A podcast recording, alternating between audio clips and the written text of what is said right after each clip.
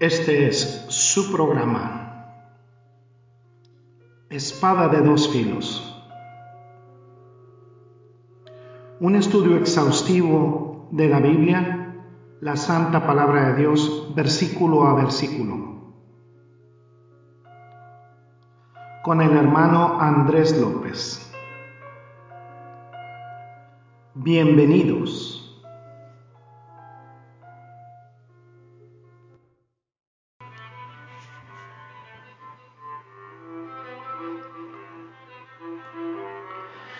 ¿Qué tal? ¿Qué tal? Bienvenidos amigos nuevamente a este su programa, nuestro programa Espada de dos filos.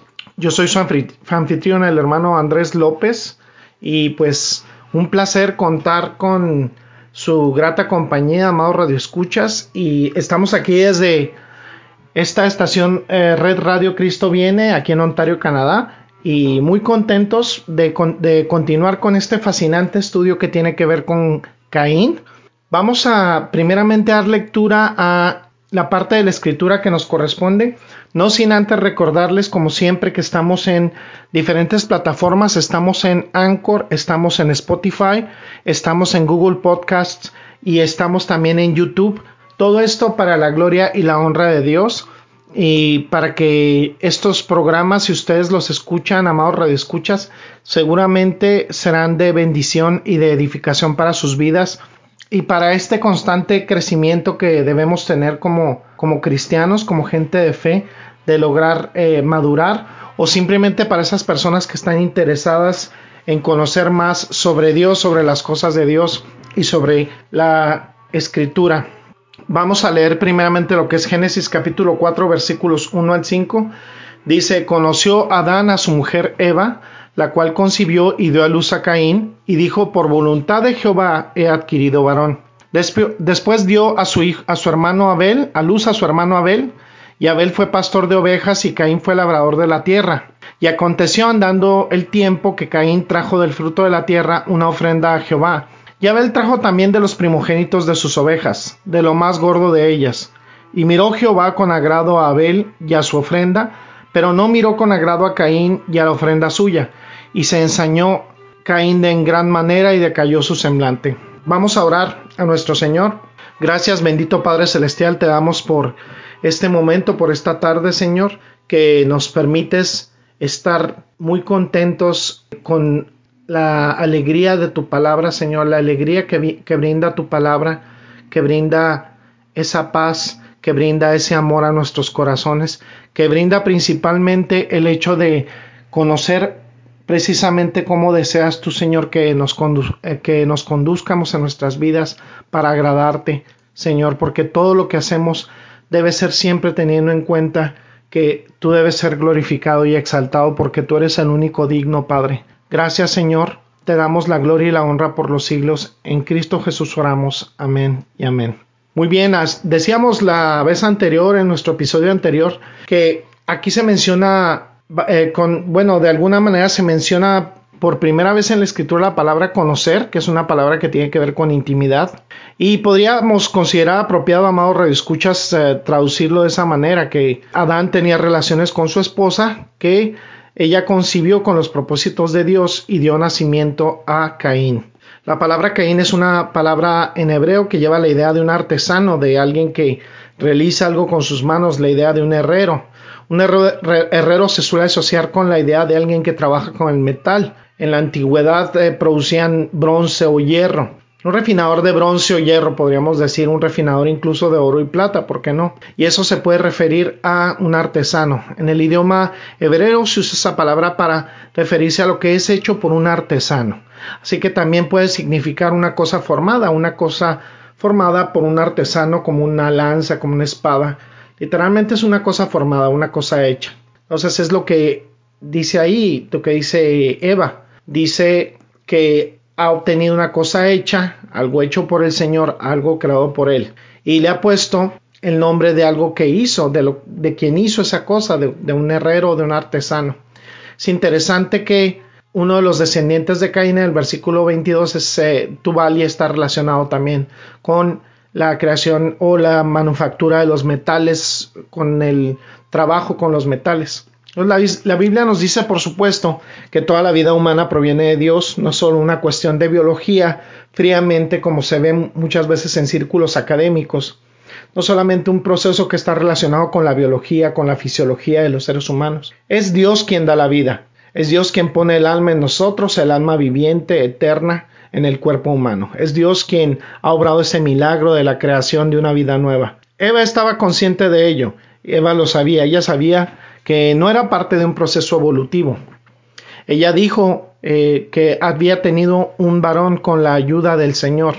Y algunos sugieren que en el hebreo en realidad podría traducirse mejor como Dios ha creado un hombre o he hecho un hombre con la ayuda del Señor o he hecho un hombre con el Señor. En cualquier caso, Eva, pues la madre de todos los vivientes, sabía que el niño había nacido por el poder de Dios que operaba en ella para la reproducción estaba consciente de que había esa esperanza en ese niño, esa esperanza que habíamos visto atrás en el capítulo 3. El verbo conseguido es caná, utilizado unas 80 veces o más en el Antiguo Testamento y significa adquirir algo, poseer algo. Dice ella, ahora tengo, ahora he adquirido algo porque Dios está conmigo. Y es un comienzo maravilloso, amado Radio Escuchas, lleno de esperanza, un regalo de Dios y es la vida, Quizá ella solo pensó que era la simiente de algo prometido, como ya les comentaba en el versículo 15 del capítulo 3, la, la simiente de la mujer que heriría en la cabeza esa serpiente despreciable que había traído todas esas calamidades, que había llevado el pecado y por tanto a su marido también en pecado, y por tanto a todo el género humano por extensión, para que todos fuéramos en ese momento expulsados del Edén. Y ciertamente es razonable pensar que es el, cumplimiento, amados escuchas de esa profecía, porque Dios les había dicho, voy a enviar a través de esta mujer la simiente que herirá en la cabeza a la serpiente. No había sido exagerado para ella haber creído que ese niño era el niño prometido, el hijo prometido para derrotar a Satanás. Y comienza esta promesa tan maravillosa.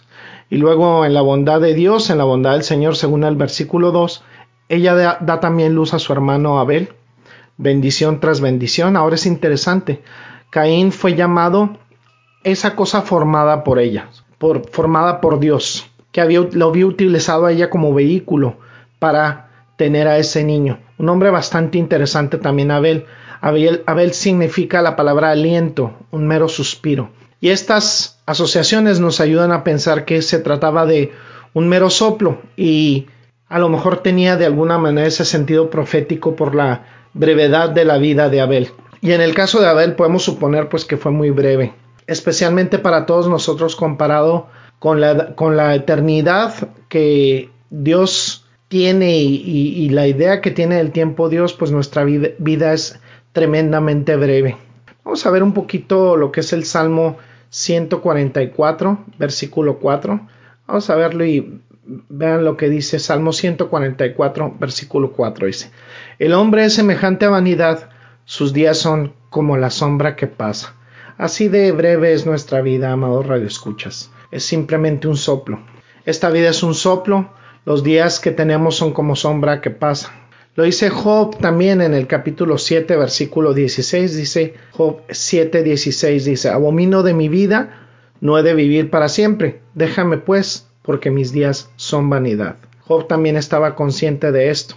Eh, él decía que sus días en otras traducciones no eran más que un suspiro. Salomón, el escritor en, y el predicador en Eclesiastés dice la vida es vanidad de vanidades, vacío de vacío. La vida es un vapor que aparece después de solo un poco de tiempo se desvanece. Y esto en particular puede ser eh, verdaderamente cierto respecto a la vida de Abel. La vida de Abel no fue más que un suspiro, no fue más que un respiro. No sabemos en realidad cuánto tiempo vivió, porque no hay un tiempo determinado eh, registrado en las escrituras que en el cual se pueda determinar este incidente que involucró su asesinato. Pero comparado con los largos lapsos de vida antes del diluvio, podemos pensar en Adán, él mismo vivió 930 años y la gente también, muchas personas vivieron durante siglos. Si lo pensamos de esa manera, pues sí, la vida de Abel tuvo que haber sido simplemente un breve suspiro. Puede haber sido como cualquier hogar y sin embargo no como cualquier hogar.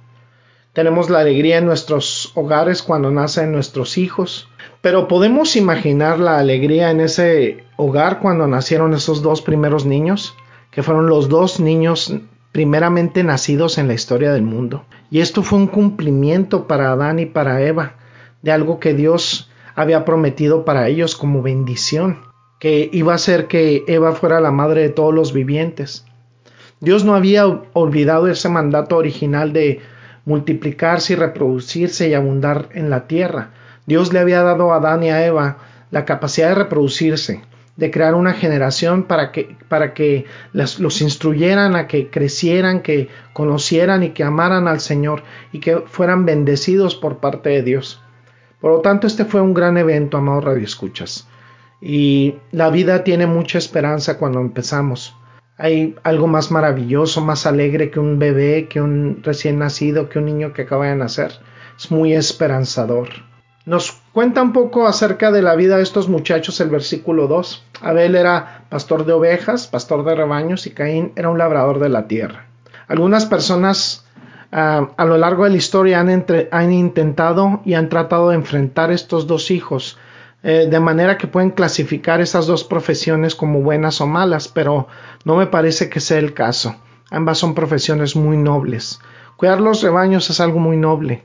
Eh, había muchos pastores en el Antiguo Testamento, Jacobo, José, Moisés, David. Por supuesto, la imagen de un pastor es la misma imagen que se da a nuestro Señor Jesucristo. Incluso hay pasajes de la Escritura que hacen referencia a Jesucristo como el buen pastor.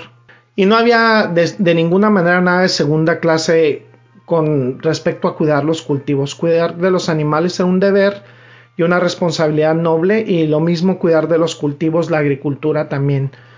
el mismo Señor Jesucristo se presenta como un buen agricultor que siembra la buena semilla, que trae cosecha fructífera.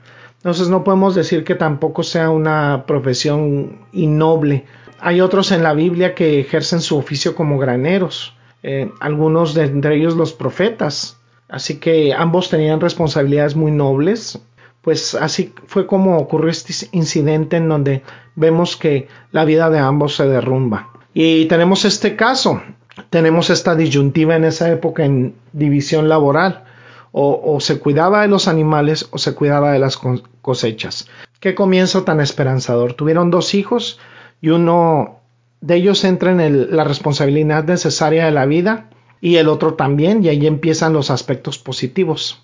Y ahí es donde terminan para los incrédulos. Todo comienza con, con un panorama verdaderamente esperanzador, como decíamos, maravillosa celebración del nacimiento, esos primeros años de alegría, maravillosa felicidad de la infancia. Imagínense todas estas fiestas de cumpleaños que tuvieron, todas esas expresiones de alegría que vemos en los padres cuando observamos cada uno de los pasos de nuestros hijos, el desarrollo de estos preciados pequeños todo un comienzo hermoso y esperanzador. Sin embargo, eso terminaría. Aparentemente no pasó mucho tiempo para que se revelara el carácter de Caín y también el carácter de Abel.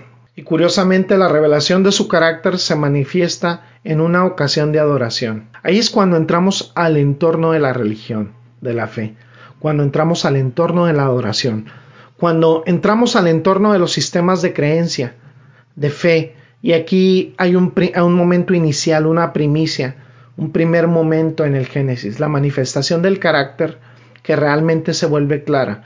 Encontramos tanto a Caín como a Abel, ambos en un lugar de adoración. Y encontramos que la adoración de Abel era aceptable, sin embargo, la de Caín era y estaba seriamente defectuosa. Y esto nos lleva al segundo punto. Los incrédulos tienen un comienzo esperanzador, los incrédulos ofrecen una adoración inaceptable. Esto es característico de los apóstatas, característico de los impenitentes, característico de los soberbios, de aquellos que quieren adorar como quieren adorar, alabar como quieren alabar, característico de los condenados, de los muertos en sus delitos y pecados. No es que no sean religiosos, ofrecen una adoración inaceptable. Y los incrédulos en general a lo largo de la historia han sido religiosos. De hecho, toda la raza humana es incurablemente religiosa. Podemos ir a los rincones más oscuros del mundo, de la tierra, amados radioescuchas, a través de la historia humana incluso, y encontramos personas adorando algo: el sol, la luna, las estrellas, los animales, los reptiles, los insectos, una roca, un árbol, la cascada, el río, la montaña, eh, un lago, cualquier imagen propia de la creación, o incluso tenemos personas que se adoran a sí mismas. El hombre eh, podemos decir que es incurablemente religioso. Aun quienes se autodenominan como ateos o, agnósticos son adoradores de sí mismos. Entonces son religiosos. El ser humano tiene que adjuntar su adoración en alguna parte. Caín no era la excepción. Caín era un adorador, era religioso. En el versículo 3 lo expresa. Fíjense lo que dice el versículo 3, dice, y aconteció que andando en el campo que trajo, Caín trajo el fruto de la tierra, del fruto de la tierra, una ofrenda a Jehová. Ahí lo vemos. Vemos ese, esa adoración que estaba haciendo Caín. Caín trajo esa ofrenda al Señor del fruto de la tierra. Y sucedió en el transcurso del tiempo que es indefinido, no nos lo expresa la escritura, no lo expresa el libro de Génesis, no nos dice cuánto tiempo, no nos dice qué edad tenían estos muchachos, no sabemos si tenían 15 años, 25 o 100.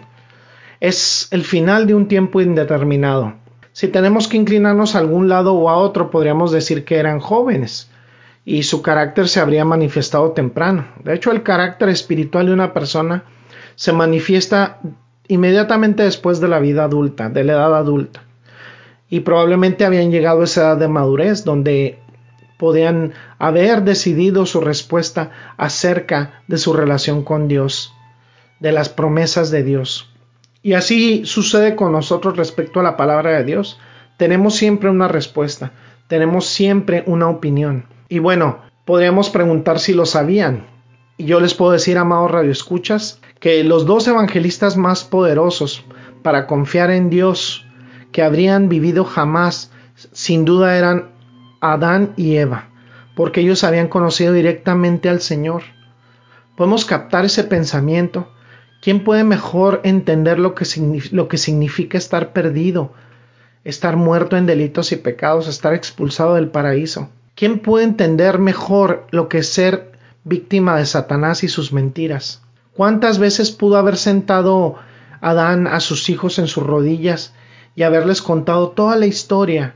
¿Cuántas veces eh, Eva se pudo haber sentado a la mesa antes de comer y haberles descrito a sus hijos la experiencia del Edén, cómo era el paraíso, lo que perdieron por su pecado? ¿Cuántas veces? ¿Cuántas veces le suplicaron Amados radioescuchas, ustedes piensan que creyeran en Dios y no en Satanás.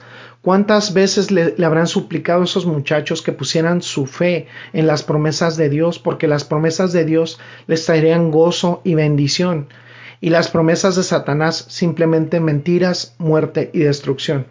De verdad no podemos imaginar, amados radioescuchas, a alguien mejor equipado para transmitir el mensaje de Dios que esas dos personas, Adán y Eva, que fueron expulsadas del paraíso. Cuando evangelizamos a alguien solo podemos decirle cómo va a ser respecto a lo que dice la Biblia, cómo puede ser el cielo. Pero ellos podían decirlo porque habían estado ahí, habían tenido esa experiencia celestial en el paraíso. Imagínense cuántas veces les habría dicho Eva a sus hijos que confiaran en Dios. Y un padre como Adán seguramente habría hecho lo mismo.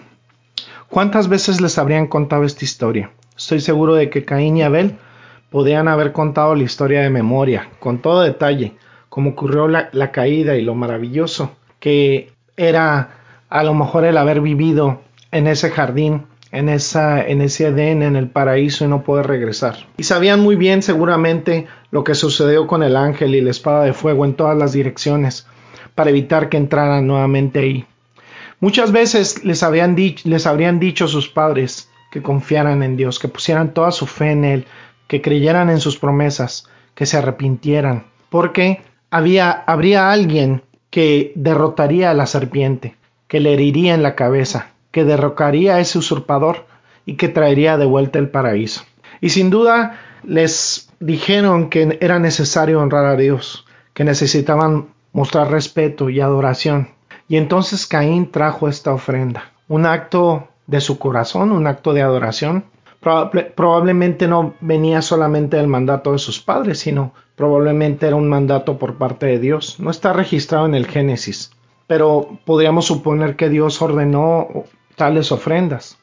De lo contrario, ¿cómo sabrían cómo traerlas? La palabra aquí es la palabra ofrendas que no es lo que se relaciona con lo dispuesto por la ley mosaica. Esas ofrendas se convirtieron más, más adelante en un sistema levítico de ofrendas que, bueno, podemos ver diferentes especificaciones al respecto. Fue más específico, se puede decir, más adelante en el Pentateuco, las ofrendas de grano, las ofrendas de los cultivos en el capítulo 2 de Levítico.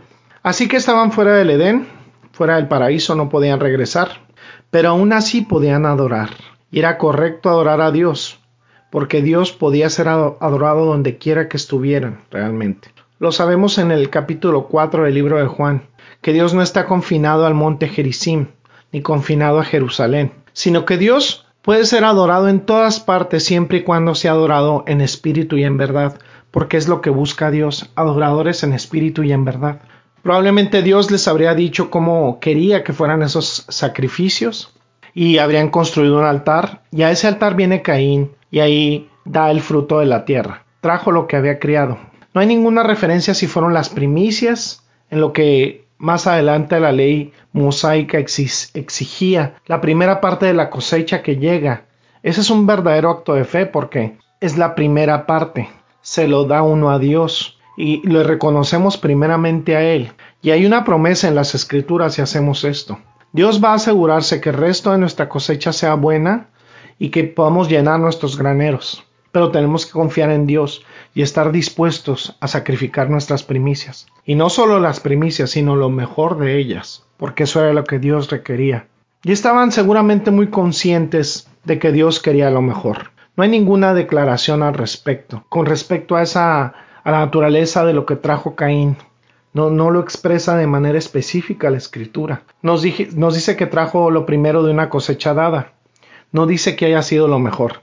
Simplemente dice que trajo el fruto de la tierra. Y al no decirlo, es probablemente, pues es también fácil, se puede decir, pensar que no trajo necesariamente lo, lo mejor pero más significativamente no trajo un sacrificio animal, y probablemente Dios les había pedido que trajeran un sacrificio animal.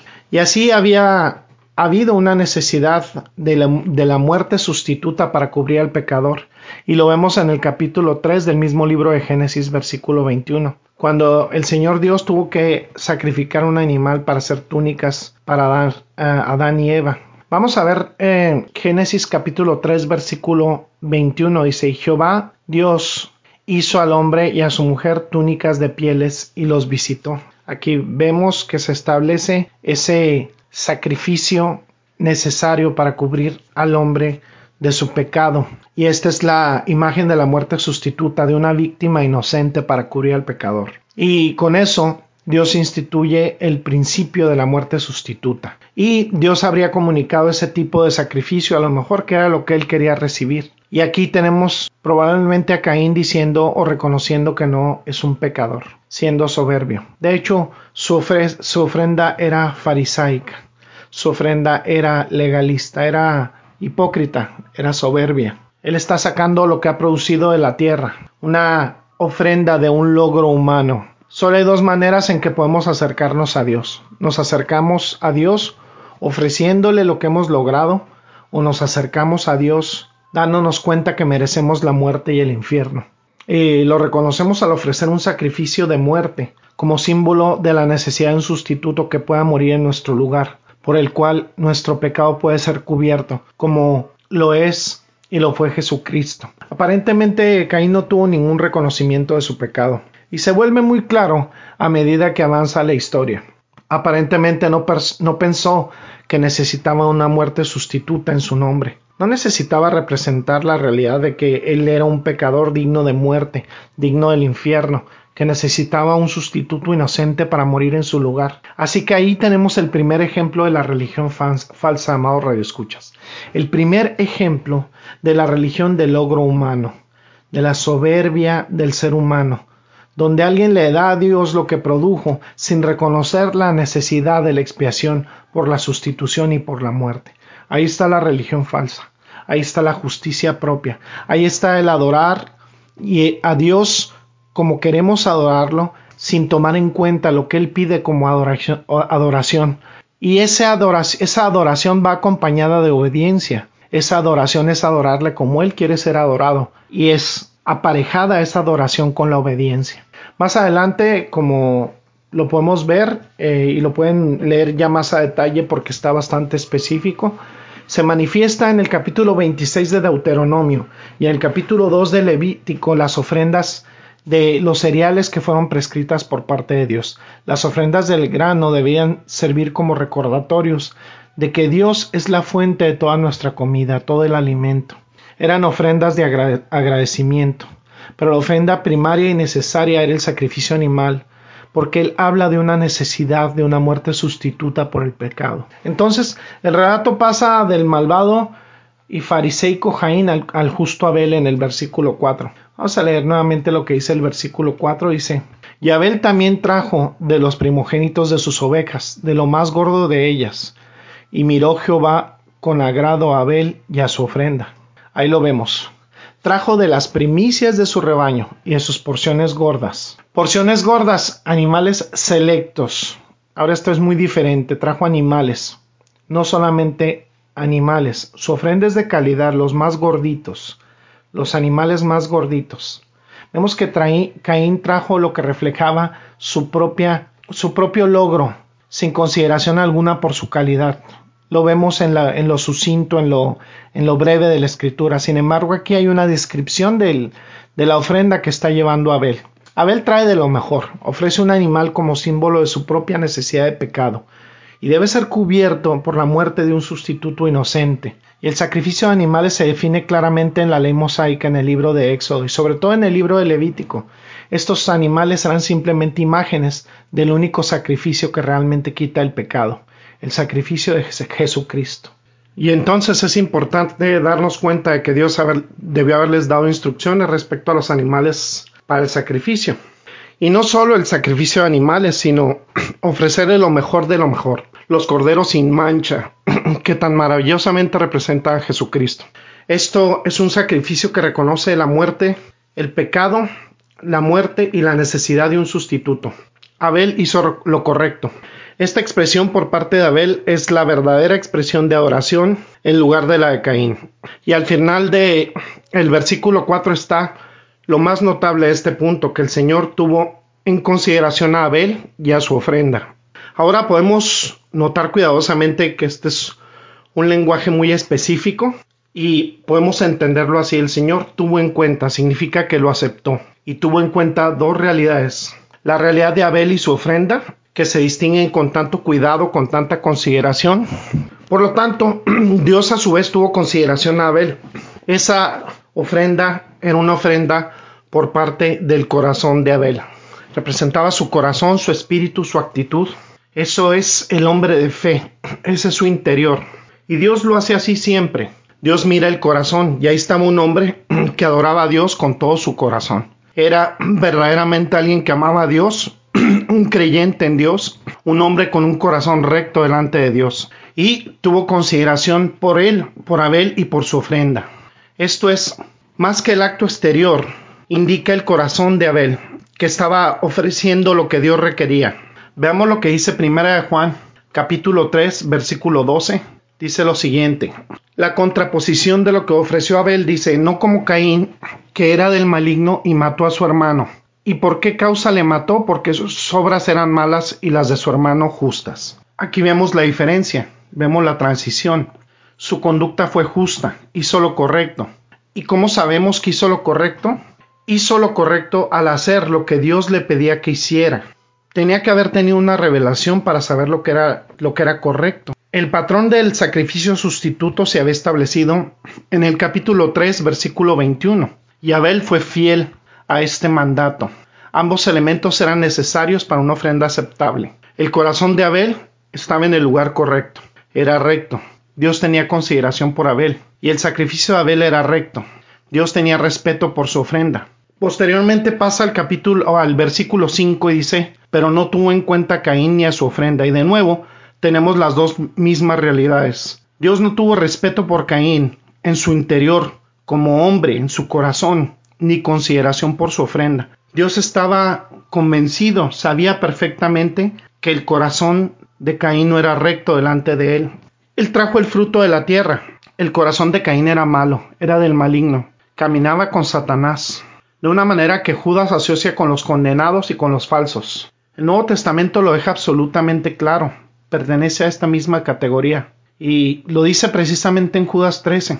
Veamos lo que dice Judas 13, dice, fieras ondas del mar que espuman su propia vergüenza, estrellas errantes, para las cuales está reservada eternamente la oscuridad de las tinieblas. Ahí lo vemos, amado Radio Escuchas. Como Balaam, como Cora que se rebeló contra el Señor. Estos están asociados en Judas con todos los falsos maestros, para quienes la oscuridad de, las tinieblas ha sido reservada para siempre. Así Caín es el prototipo de los condenados, de los muertos en sus delitos y pecados. Religioso, seguro de sí mismo, él es el hombre incurablemente religioso, y este tipo de hombre abunda en las religiones falsas del mundo. Todas ellas son religiones de logros humanos, religiones en donde la gente quiere ganarse el cielo con sus obras. Hacen algo moral, algo ceremonial, lo logran y lo ofrecen a Dios como pago por su salvación, su boleto al cielo. Estas son las religiones del mundo. Por otro lado está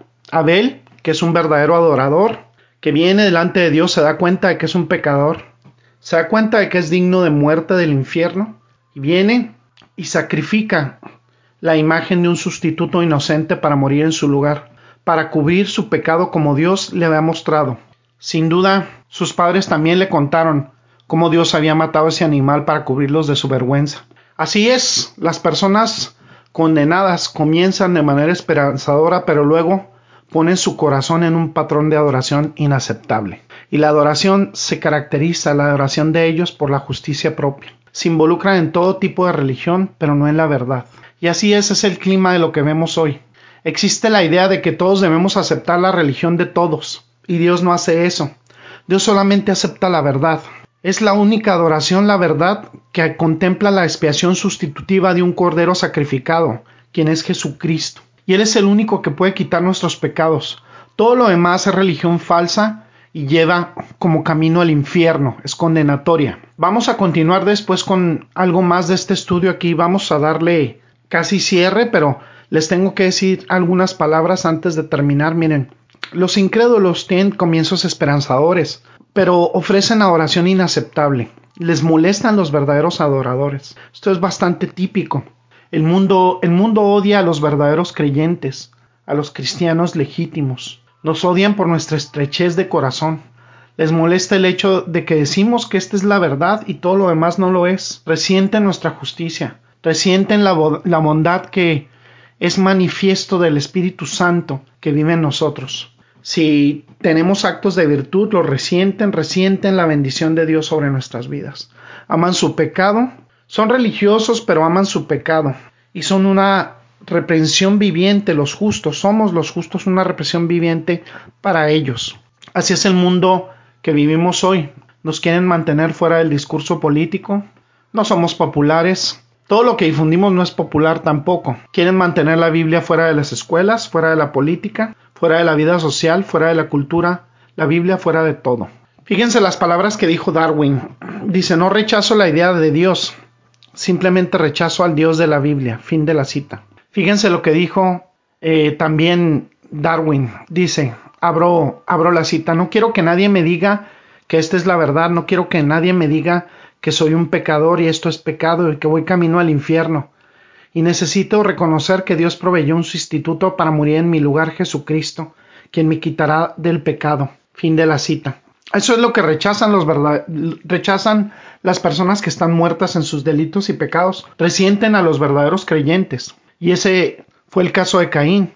No son más que hijos de Caín y viven bajo el signo de Caín, porque dice que él se enojó mucho y su semblante decayó. Los incrédulos se enojan con los creyentes, se enojan con los verdaderos creyentes, se enojan con los que decimos esta es la verdad y solo esta es la verdad y es el único camino de salvación. Caín era farisaico, le faltaba la, la contrición de su corazón, le faltaba el remordimiento, no se arrepentía, no se arrepintió de lo que trajo, no se arrepintió de lo que le hizo a su hermano, no se arrepintió de su desobediencia, se enojó con su hermano. Y vuelve al final realmente enojado con Dios y está diciendo, realmente no puedo tratar con un Dios como tú, no puedo tratar con un Dios tan estrecho. Si él fuera un verdadero amante de Dios, se habría arrepentido, habría llegado a conocer la salvación cuando su sacrificio fue rechazado. Él se habría quebrantado, habría quedado desconsolado, habría sido literalmente devastado y, destrozado y catapultado en una terrible tristeza por el desagrado de Dios. Pero no fue así, solo estaba enojado. Estaba enojado por la estrechez de Abel. Estaba enojado con Dios porque Dios no, había, no lo había aceptado como un igual. Él pensaba, ¿qué clase de Dios eres tú que favoreces a Abel sobre, sobre mí? Estaba muy enojado con Dios. De hecho, el hebreo da la idea, eh, de, la idea de un calor intenso en su rostro. Se estaba poniendo furioso. El prototipo del incrédulo, de la persona que odia a Dios. Está enojado el incrédulo con todos los creyentes, con los verdaderos creyentes. Está enojado porque decimos que esta es la verdad únicamente y todo lo demás no lo es. que esto salva y lo demás no lo hace. Y finalmente está enojado también con Dios, con el Dios de la Biblia y dice que estaba tan enojado que su rostro decayó. Es un hombre cuya ira ha llegado al punto de la desesperación. Es la característica de los que rechazan a Dios, que aman su pecado, que están enojados con Dios, con el Dios de la Biblia. Están enojados con Él y con toda la proclamación de la Escritura. En este mundo, la sociedad de Caín todavía existe, es la que impera y trabajan febril, febrilmente y con ira para borrar al Dios de la Biblia. Y de nosotros su pueblo que proclamamos la Biblia, desde su influencia social, no les gusta que los intimidemos. Una vez que una persona se fija en el parámetro de la incredulidad como Caín, resiente el mensaje de la verdad. Ahí está Caín, Dios nos ha dado este claro retrato. Y cuando damos un paso atrás, vemos realmente cómo vive el incrédulo, el muerto en sus delitos y pecados, el condenado. Tiene un comienzo esperanzador, llega a un lugar donde ofrece una adoración inaceptable y se resiente con aquellos que adoran verdaderamente a Dios como desea ser adorado, como desea ser glorificado. Lo vamos a ver posteriormente eh, en versículos más adelante. Pero encontramos tantas percepciones bien profundas. La sencilla historia de Caín es una historia de instrucción y se traduce directamente a nuestros días donde a lo bueno se le llama malo y a lo, malo se le llama bueno.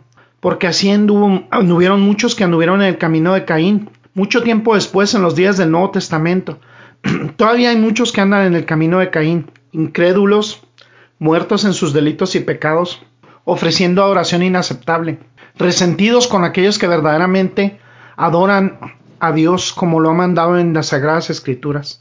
Tenemos que dar gracias a Dios por esta imagen que nos da en nuestras mentes, para que podamos como Dios lo hizo con Caín ir con esas personas, confrontar su pecado y llamarlas a convertirse, a arrepentirse y a cambiar de parecer.